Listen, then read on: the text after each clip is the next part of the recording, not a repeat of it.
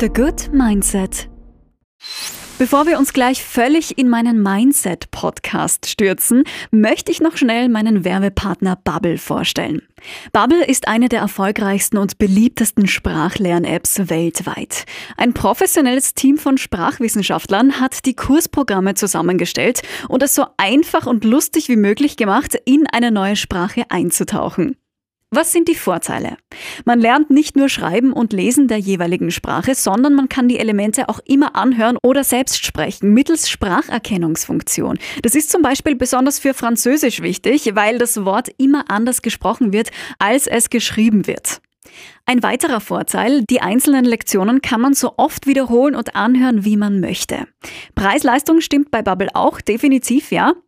Die App ist für Anfänger und Fortgeschrittene und sie ist deshalb so beliebt, weil sie überall verfügbar ist. Auf dem Handy, Tablet, im Bus, Zug, Auto, zu Hause, im Wohnzimmer, Schlafzimmer, egal wo. Sprache lernen geht mit Bubble immer und überall. Wer jetzt überzeugt ist und Lust auf ein neues Hobby hat, der kann sich jetzt sechs Monate gratis beim Kauf eines neuen Bubble-Jahresabos sichern. Einfach auf bubble.com slash audio klicken und meinen Code MIND nutzen. Jeden Sonntag gibt's eine neue Podcast-Folge von mir und es ist wieder soweit. Herzlich willkommen. Schön, dass ich dich auch heute so ein bisschen zum Nachdenken und Umdenken anregen kann. Ja, und mit dir einfach meine Gedanken teilen darf. Wir gehen's gleich an. Es geht heute um ein eher leidiges Thema, um das Vergleichen. Wir vergleichen uns ja ständig mit anderen, bewusst oder unbewusst, das passiert einfach. Wir vergleichen uns mit den Jobs der anderen, mit ihren Wohnungen, mit dem Aussehen. Ich muss es sagen, aber wir Frauen schauen da ja meistens ganz genau auf die Haare, auf die Figur, auf die Outfits. Wir vergleichen ganz oft auch auf Social Media Fotos, Likes, Stories. Wir zerbrechen uns eigentlich ständig den Kopf über andere und was die nicht alles schon besser können oder schon erreicht haben oder gesehen haben. Die Liste ist endlos lang. Und meistens fängt das Vergleichen schon in der Kindheit an. Also da sind es nicht wir selbst, die vergleichen, sondern unsere Eltern, Verwandte, Bekannte, so ganz nach dem Motto. Also mein Sohn hat mit eineinhalb Jahren aber schon gesprochen. Ja, meine Tochter war schon mit einem halben Jahr stubenrein.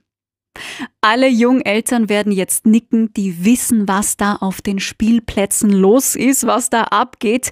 Tja, und da fängt die Problematik eigentlich schon an und begleitet uns bis ins Erwachsenenalter.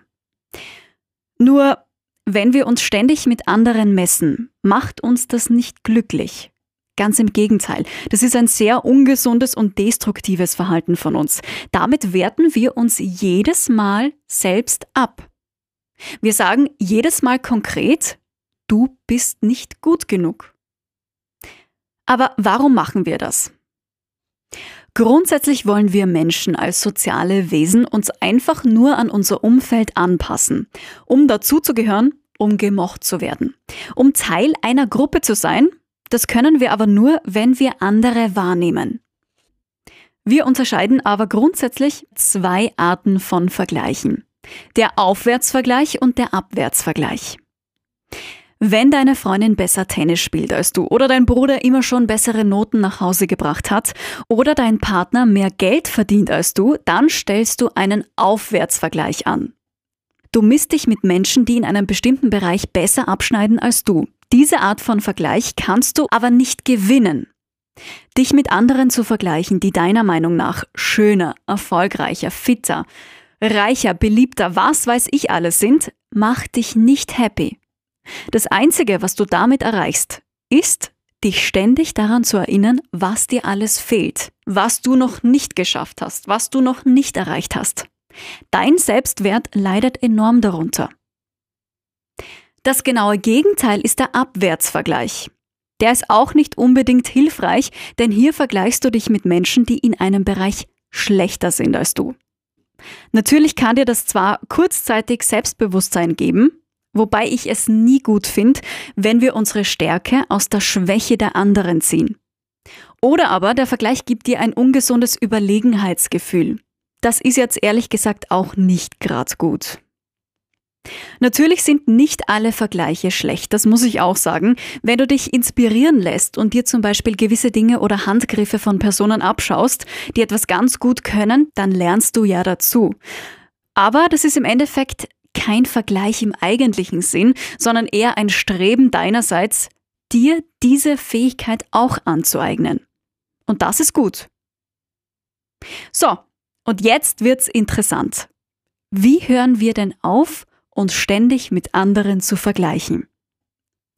Als allererstes, indem dir bewusst wird, dass du dich eigentlich mit anderen gar nicht vergleichen kannst. Du kannst es schlicht und einfach nicht. Du bist nämlich eine eigenständige, einzigartige Person. Du bist anders aufgewachsen als all die anderen. Du hast andere Fähigkeiten, Vorlieben, hast eine eigene Persönlichkeit und einen ganz anderen Weg hinter dir. Eine ganz andere Ausbildung, Modegeschmack, Talent etc. Niemand vergleicht Äpfel mit Birnen. Beides ist Obst. Mhm.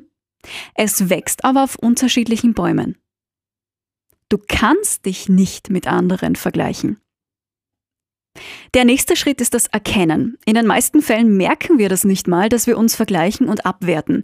Wir scrollen uns durch Insta oder Facebook und bleiben bei gefühlt jedem zweiten Foto hängen und dann startet irgendwie schon das Gedankenkarussell voll durch. Wieso kann die sich sowas leisten? Warum läuft in dieser Beziehung immer alles so gut? Wieso kann ich nicht so sein? Du musst zuerst wirklich mal erkennen, wann und wie oft am Tag du das unbewusst eigentlich tust. Und wenn du dich beim Vergleichen erwischt, sag Stopp. Stopp. Denk sofort an was anderes, von mir aus an eine schwarze Katze, lenk dich ab und mach etwas anderes. Und bitte ärgere dich auch nicht darüber, sondern freu dich, dass du dich dabei erwischt hast und aufmerksam warst. Im nächsten Schritt frag dich dann, ob dich dieser Vergleich weiterbringt. Verschafft er dir einen Vorteil?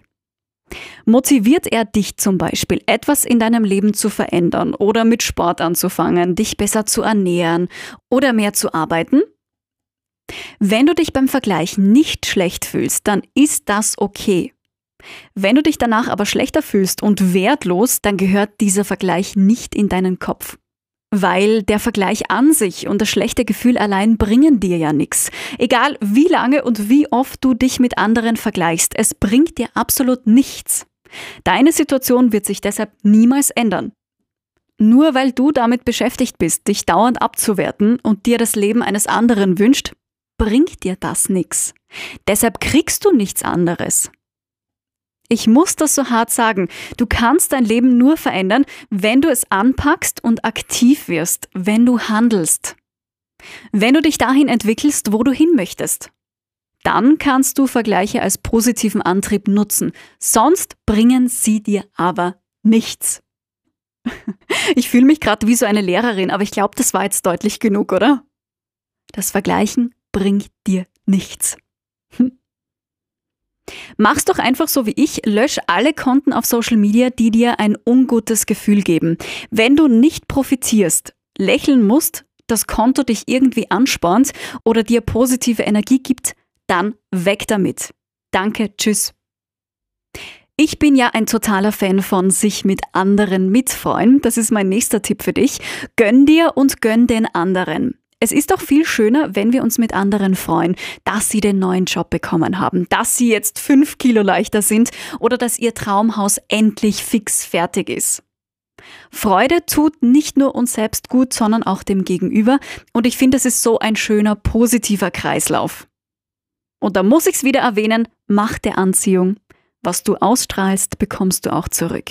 Also statt Groll bitte lieber Freude für den Erfolg der anderen. Zu guter Letzt kommt der einzig wahre, richtig gute Vergleich.